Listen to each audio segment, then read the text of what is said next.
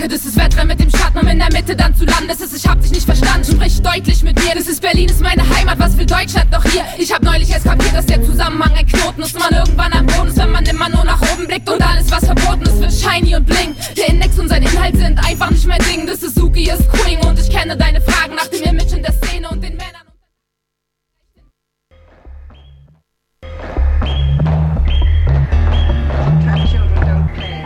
Architekturforum. Architekturforum. Architekturforum. Architekturforum.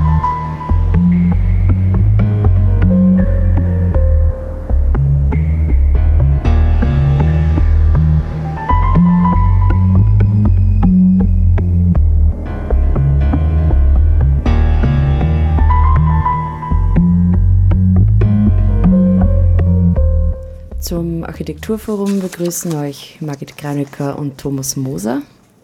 Wir begrüßen euch beim ersten Magazin im neuen Jahr und dieses widmen wir zur Gänze Peter Heimerl, ein Architekt, der in Bleibach im Bayerischen Wald ein Wunder ausgelöst hat. So betitelt es zumindest eine Dokumentation über den gesamten Prozess und das Projekt im Bayerischen Fernsehen. Und da heißt es auch eingangs, Wunder beginnen manchmal ganz einfach, wenn sich die richtigen Menschen finden am richtigen Ort.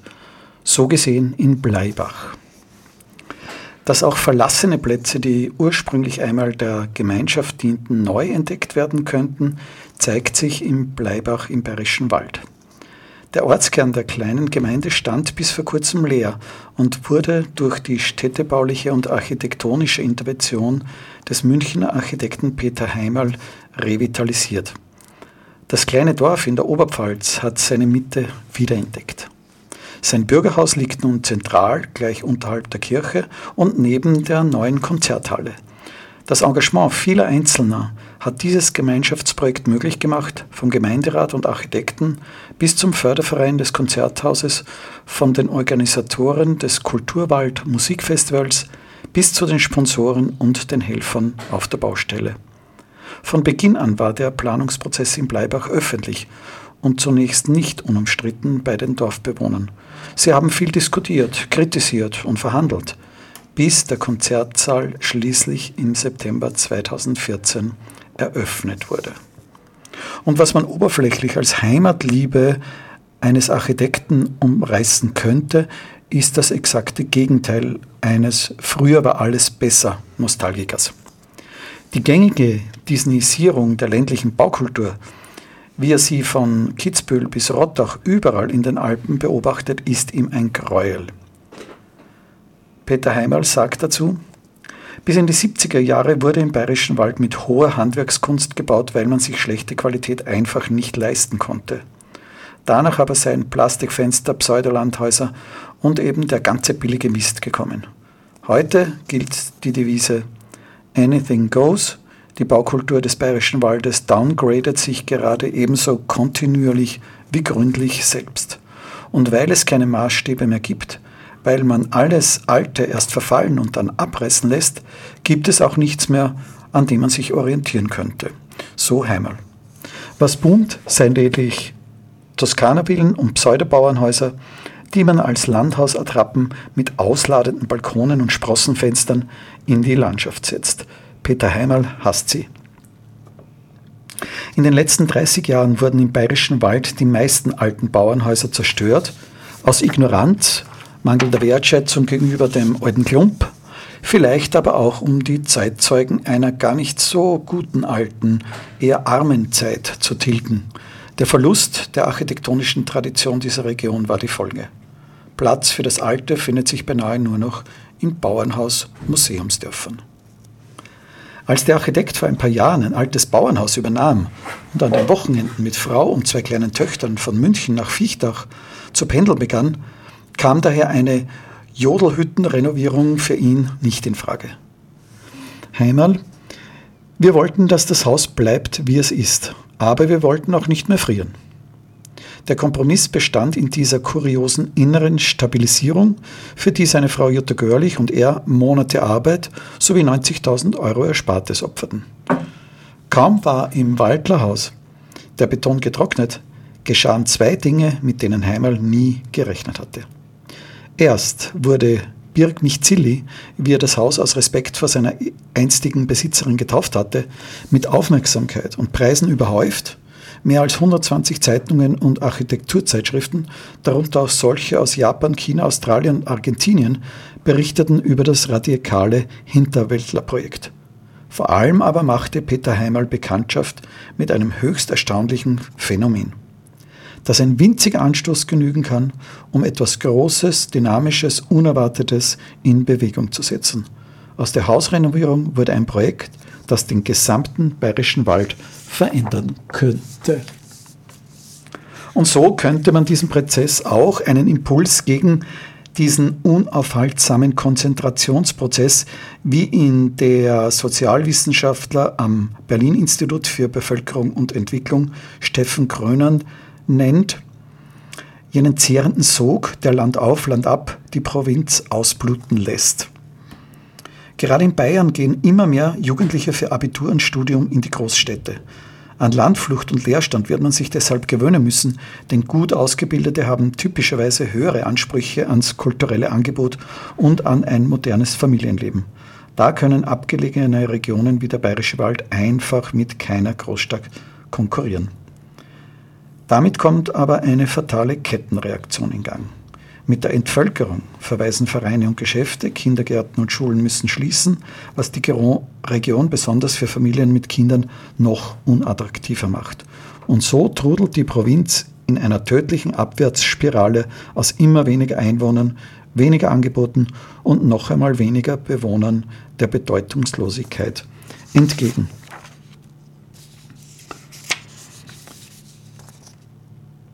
Dieser Prozess hat aber auch noch folgende Seite.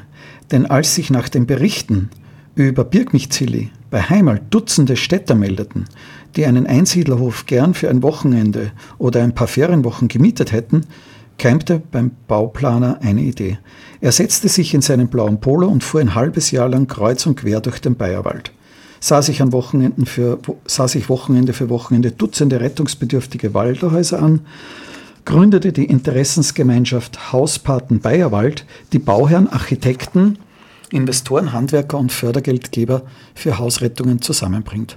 Fand schließlich Investoren und Geschäftspartner für sechs weitere Waldlerhäuser, die er retten, renovieren und danach verpachten will. Genauso wie Heimal dem, dem alten Waldlerhaus ein rettendes Korsett einpflanzte, soll seiner Heimat auf diese Weise architektonisch der Rücken gestärkt werden und weil der Mann dieses Projekt mit Beharrlichkeit vorantrieb, war es auch nur eine Frage der Zeit, bis er auf einen Bayerweltler stieß, der ganz ähnliche Ziele verfolgte, wenn auch mit anderen völligen Mitteln. Und hier schließt sich dann der Kreis zum neuen Konzerthaus in Bleibach, denn schließlich kommt hier Thomas Bauer, ein Bariton, äh, ins Spiel, der dort ein Musikfest aus dem Boden stampfen wollte. Und er sagt, versuchen Sie das mal in Oberbayern. Da hat jeder Wanderweg, da ist jeder Wanderweg bereits perfekt beschildert und jedes Kuhdorf hat sein eigenes Festival. Genau wie der Architekt Heimal ist Bauer überzeugt, dass in der vermeintlichen Brache Bayerwald eine Kulturregion schlummert, die es nun wieder zu erwecken gilt. Und ob sie mit ihrer Analyse recht haben oder grandios daneben liegen, wird sich vor allem im Bleibach entscheiden. Und wir haben mit Peter Heimal nach seinem Vortrag im Architekturforum Oberösterreich gesprochen. Am Land liegt die Zukunft, das sagt Peter Heimal. Das denken allerdings viele und widmen Land in Baugrund um oder bauen Umfahrungsstraßen mit Gewerbegebieten.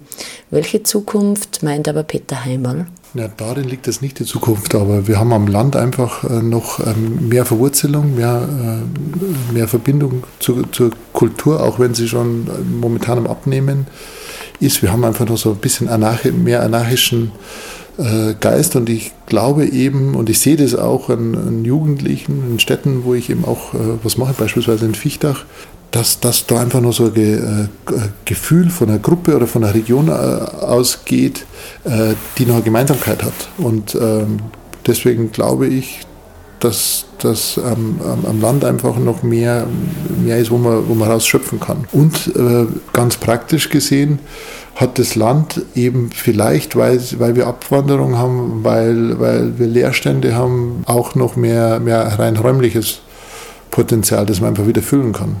Ich komme ja aus München und in München ist es eben so, dass es kaum noch Alt, äh, Altbausubstanz gibt. Und wenn man zur Jugendkultur anschaut, dann war das ja eigentlich immer eine, äh, sehr, sehr wichtig, dass das in einer, in einer gewissen unfertigen Umgebung äh, stattgefunden hat. Das muss nicht unbedingt sein, aber es ist kein, äh, keine schlechte Voraussetzung, die ist vor allem am Land gegeben.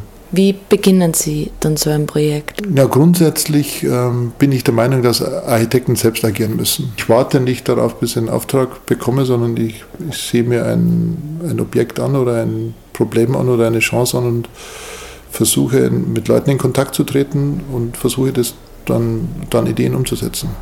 Also das ist sozusagen grundsätzlich meine Herangehensweise.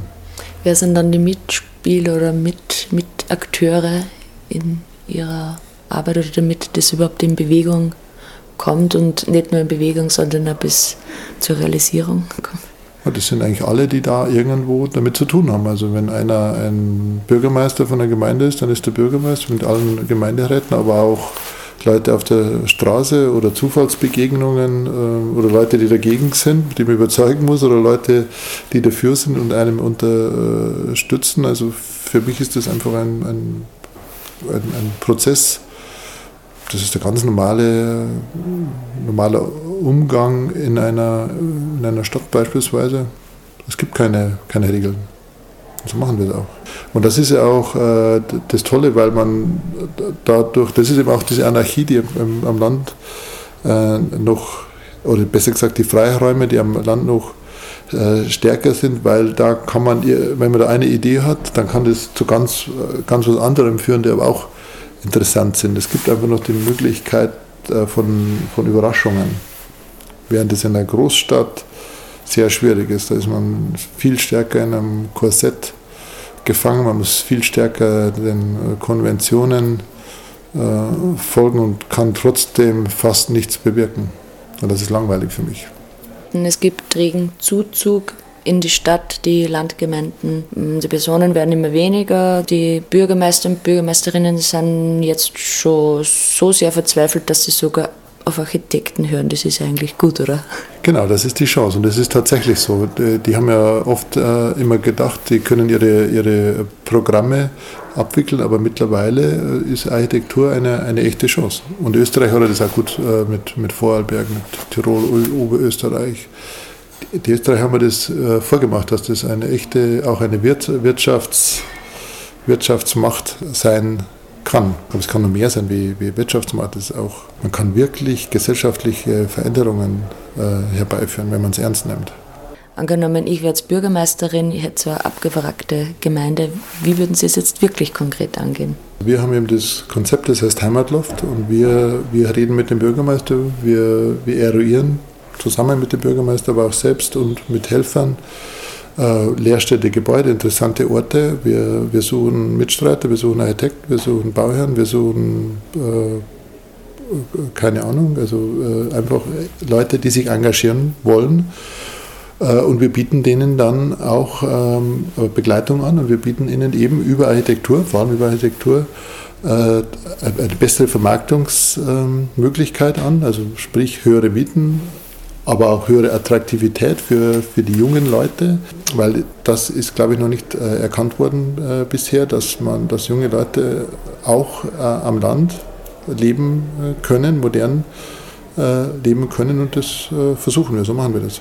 Und wir, wir begleiten das eben dann mit, so, mit Hintergrundmusik. Also deswegen machen wir zum Beispiel so Konzerthaus. Wir, wir versuchen, wenn eine Infrastruktur äh, fehlt, also hochwertige Infrastruktur, das dann selbst äh, zu bauen, äh, selbst, baut, äh, selbst äh, Bauträger zu suchen, die, die der gleichen Meinung sind, um eben, um nicht ähm, Dienstleister zu sein. Also sagen wir mal, es kommt der Tourismus-Supermanager, der ein großes Hotel äh, bauen will und wo man dann sich dem seinen Konzepten unterwerfen muss, sondern wir glauben, dass, es, dass die Architekten das, äh, mehr Mittel haben, interessantere und hochwertigere Räume zu machen, die aber auch äh, Lebensqualität schaffen, aber vielleicht Lebensqualität mit mehr Substanz mit mehr Qualität.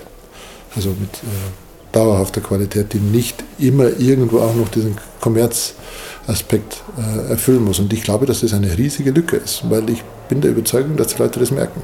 Aber dazu müssen die Architekten einfach viel mehr machen. Die müssen das einfach viel mehr selbst in die Hand nehmen. Weil sonst ist man als Architekt Dienstleister und wenn man Dienstleister ist, kann man genau diesen Aspekt nicht erfüllen. Nicht in Bayern. Aber wie bringt man dann ein Gefühl für Qualität zu den Leuten, die vielleicht nicht mehr als 200.000 Euro ausgeben können für ein Haus oder nur 100.000 Euro und die aber ganz unbedingt ein Einfamilienhaus haben wollen? Oder es wird so verhüttelt ja, das ist ja die Chance von der Architektur. Also ich, ich habe gerade so einen Fall, also im, äh, im unteren Bayerischen Wald, äh, eine Familie will den, will den Vierseithof abreißen äh, und will stattdessen ein, ein 0815 Einfamilienhaus hinbauen für 600.000 Euro. Den habe ich einfach bewiesen, dass wenn die das Ding stehen lassen, dann kriegen die für 300.000 ein tolleres Haus und haben auch einen, einen Vierseithof, der sowieso noch äh, viel schöner und interessanter ist. Und äh, deswegen ist gerade darin eine Chance für, für Architekten durch, durch äh, Intelligenz ähm, auch wirtschaftlich interessante und kostengünstigere Lösungen an, anzubieten. Ist ja auch natürlich, weil unsere jetzige äh, Architekturlandschaft ist ja eigentlich imagemäßig nur noch von von der Industrie geprägt, die den Leuten all, allen was verkaufen wollen. Das fängt vom Baumarkt an, das fängt von den Vertretern an, das fängt von den Zeitschriften an. Hinter all diesen Modenentwicklungen, die wir jetzt haben, äh, stehen ja wirtschaftliche Interessen. Und diese wirtschaftlichen Interessen führen ja eben auch zu dieser enormen Zerstörung, die unser, unser Land äh, erfährt. Und der Architektur fehlt irgendwie so die die Seele. Die Architektur hat sich äh, in meinen Augen auf so eine Art, Art Wolkenkuckucks, Kuckucksheim äh, äh, begeben. Das heißt, in so einer Art Niemandsland der, der coolen Architektur. Nichts, ich habe nichts gegen coole Architektur, also nicht, nicht falsch verstehen. Ich finde das toll, aber was nützt es, wenn Sie die, das schönste Design in, in die hässlichste Umgebung machen? Das macht die, diese Umgebung nicht eindeutig schöner. Vielleicht macht sie sogar noch hässlicher.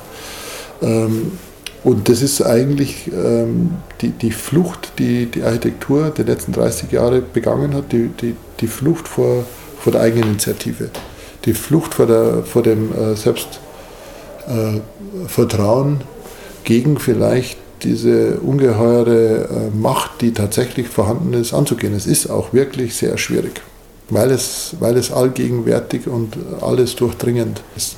Der Punkt ist halt, der, wir, wir sind halt momentan an einer, an einer Zeitenwende in jeder Hinsicht. Die, äh, die alten Strukturen funktionieren nicht mehr, sie lösen sich gerade äh, gerade auf. Das trifft architektonische Strukturen, historische, gesellschaftliche äh, Strukturen und das ist natürlich die Chance von, von Architektur, im, im, zum einen da anzuknüpfen an, die, an das, was da ist, damit man ein bisschen verankert ist, ein bisschen zumindest, aber zum anderen dann auch äh, wirklich Strukturen zu bilden, an, an denen man sich festhalten kann. Weil das, wenn Architekten was können, auch die modernen Architekten, dann können sie mit Strukturen umgehen. Oder sollten sie sollten das können. Peter Heimal hat bei Günter Dominik gearbeitet. Dominik, in meinen Augen, seine große, äh, was der halt echt äh, am besten gemacht hat, er hat die Leute selber machen lassen. Der hat den Leuten die Chance gegeben, dass sie von sich heraus was machen können, ohne, ohne sein Bürodiktat da zu erfüllen. Und trotzdem hat das irgendwas mit Dominik zu tun gehabt. Und das war schon faszinierend. Ich war ein Jahr bei ein Dominik Jahr. und dann war ich ein bisschen beim Kader, dann war ich ein bisschen beim Abraham. Das war alles nur ganz kurz. Länger hätte ich das auch nicht ausgehalten, glaube ich. Und dann sind sie selbstständig geworden. Genau, dann haben wir, das war auch interessant, wir haben dann so ein Penthouse in einem leerstehenden Hochhaus in München gemietet. Dann habe ich noch zwei Österreicher mitgenommen aus Graz, Armin Lixel und die sind der Schwärzig. Und dann haben wir uns da hm, zwei Jahre da oben draufgesetzt und dann habe ich nichts gemacht. Also wir haben nur nachgedacht. Oder ja, gedacht haben wir nicht. Rumgesponnen. Und da waren sie nicht nervös dabei, also jetzt muss mir was passieren oder jetzt muss man was realisieren. Nein, das habe ich Gut. ganz bewusst gemacht, weil meine, das war eben, das war ja so um die 90er Jahre herum, also 80er, 90er. Und ich habe viele Karrieren angeschaut, also von, von anderen Architekten und ich habe festgestellt, mir ist aufgefallen, dass fast alle guten Architekten nie länger bei, in anderen Büros waren. Also das können Sie von Corbusier bis äh, fast alle bekannten Architekten also auch die Münchner Architekten, die, die sind fertig geworden, haben sofort angefangen, äh, zu, zu bauen. Und das haben wir überlegt, okay, also es scheint ja nicht so wahnsinnig viel zu bringen, da, da diese komische, übliche Karriereleiter zu machen. Und ich habe auch mal gelesen, dass es tatsächlich so ist, dass man ab 30, 33 ähm, keine Quellkreativität mehr entwickeln kann. Also von, rein von der ähm, ähm, neurologischen Hirnstruktur. Und wenn man das mal sieht und man schaut, wie, wie Architekten agieren, das heißt, sie werden so Mitte 20 fertig, dann gehen die, äh, ich behaupte mal, als Student ist man ziemlich unkreativ. Du bist in der Regel ja eigentlich nur jemand, der dem Moden hinterherläuft, der das nachmacht. Du bist aber eigentlich nicht sehr, ähm, äh, du entwickelst eigentlich nichts, weil du nur zu wenig kannst. So, das heißt, am Anfang rennst du Moden hinterher, irgendwelche Zeitschriften. Und dann gehst du in ein berühmtes Büro, dann bist du, sagen wir mal, fünf, sechs, sieben, acht Jahre im, im Büro und dann machst du sozusagen das, was der große Meister will. Und dann bist du sozusagen, bist du Mitte 30 und dann machst du dich selbstständig. Wenn ich jetzt diese, diese, äh, diese Theorie von dieser neurologischen Grenze hernehme, heißt es, dass ich dann meine Eigenkreativität genau an dem Punkt starte, wo ich eigentlich gar keine mehr habe. Und Sie können viele Leute anschauen, äh, äh, Einstein, also die haben, waren das alles wahnsinnig jung gemacht. Auch Einstein hat zum Beispiel nicht äh, keinen großen Meister gehabt, das ist einfach äh, alles selber gemacht und, und das haben wir wirklich ganz bewusst überlegt. Und ich gedacht, okay, gut, dann nehme ich mir jetzt die Zeit, dann äh, machen wir das selber. Und ich habe das, ein, das habe ich beim Dominik gesehen. Die, die Leute haben einfach alles selber entwickelt und das war fantastisch, weil, weil das einfach Kreativität ist, die hier ganz anders ist. Wenn man jetzt beispielsweise zu Coop Himmelblau geht, dann kommen die natürlich, die haben tolle Sachen, die machst du natürlich auch so, wie das haben wir. Das ist fantastisch, weil, weil das in, in, dieser, in, dieser, in der Linie von den großen Meistern ist. Aber für die, für die Entwicklung von der Eigenkreativität ist es ja nicht sehr hilfreich. Während der Coop Himmelblau selber äh, ja reine Autodidakten waren, die eben ihre, aus dieser äh, gespinnerten Welt dann später mal ähm, was, was entwickelt haben. Oder Kohlhaas, Delirious Nürk, wie alt war der, wie der das gemacht hat? Äh, 28 oder so. Und dann schaut man die ganzen Gebäude an, die er später gemacht hat. Das war alles nichts anderes wie sozusagen aus diesem Delirious New York Pool, geschöpft natürlich mit, mit Studenten, die, die das verändert haben, formal umgewandelt haben. Aber der, der Kern, der Geist steckt schon in, in dem Buch und in der ganz jungen Erfahrung. Deswegen sage ich auch, die Leute auch, äh, ich bin überzeugt, ähm, die, die Leute müssten viel, viel schneller äh, rausgehen. Ich sage nicht, dass sie arbeiten müssen, aber sie müssen schneller selber denken. Und deswegen haben wir auch diese enorme Diskrepanz zwischen fantastischer Weltarchitektur und, und Unsichtbarkeit in der realen Umgebung.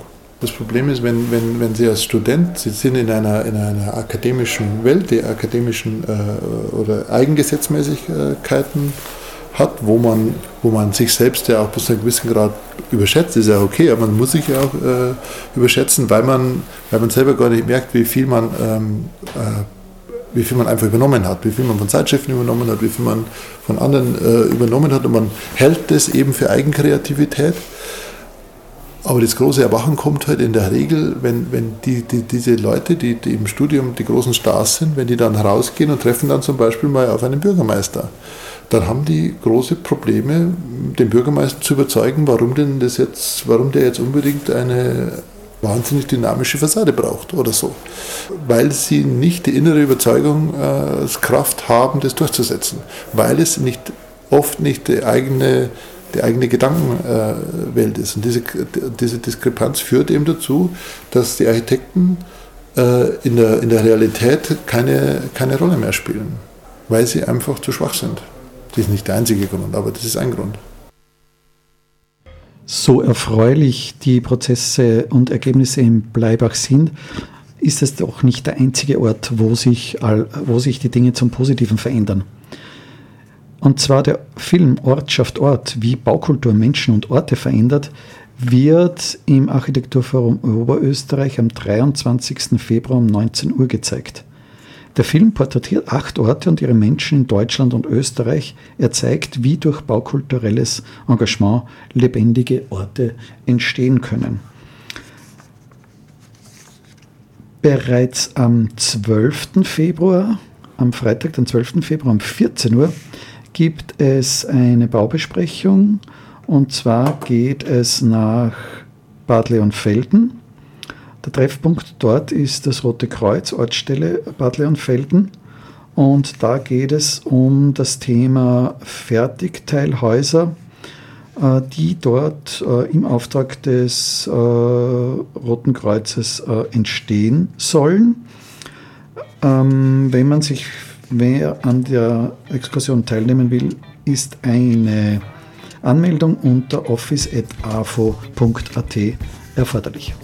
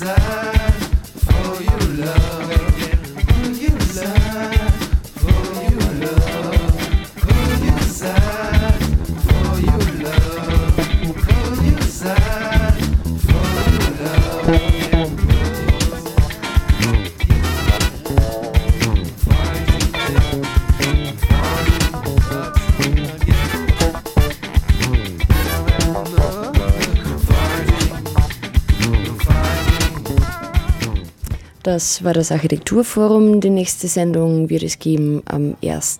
März um 17 Uhr. Und bis dahin wünschen wir euch eine schöne Zeit. Architekturforum. Architekturforum. Architekturforum. Architekturforum.